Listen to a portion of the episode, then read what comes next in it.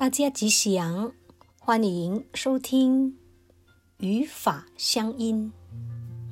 今天我来跟您分享星云大师在《迷雾之间一》里的一篇文章：守法的重要。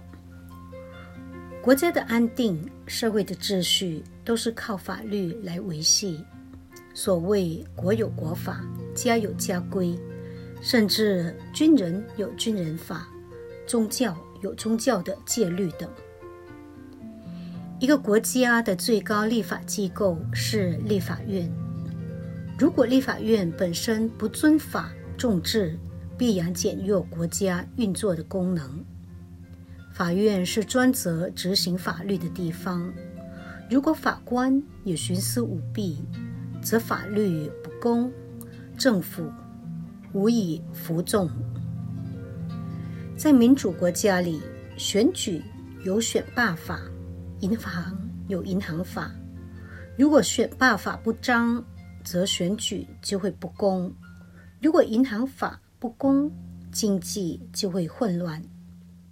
目前备受关注而与大众生活息息相关的广电法，就因为内容不够周全，致使业者与消费者。双方意见丛生，难以平息。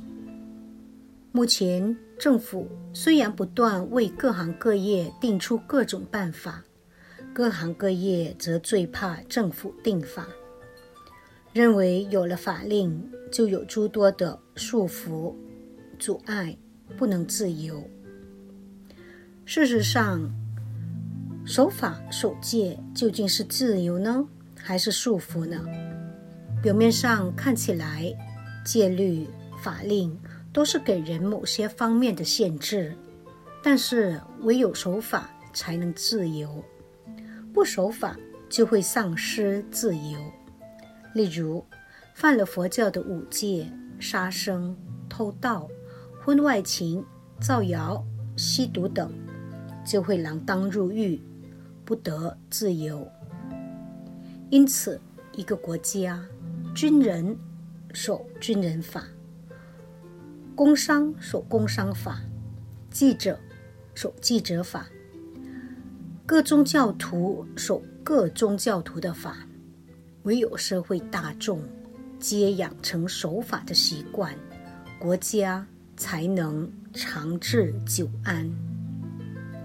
说到守法，必须从上。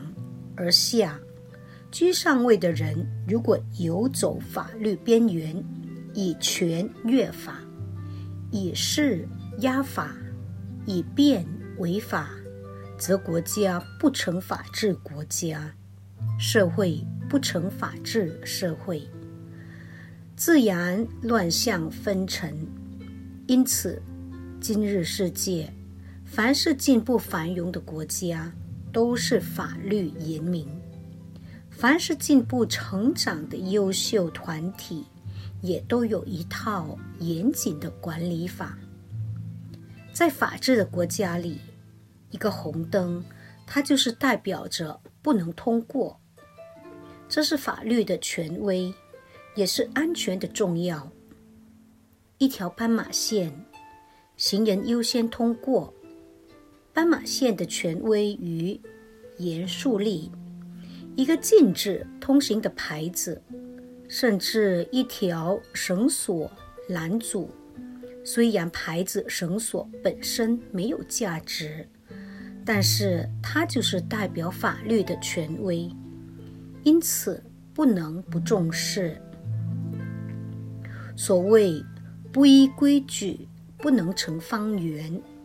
一个人的健全，一个社会的有序，一个国家的强盛，唯有人人守法，方可治之。谢谢您的收听。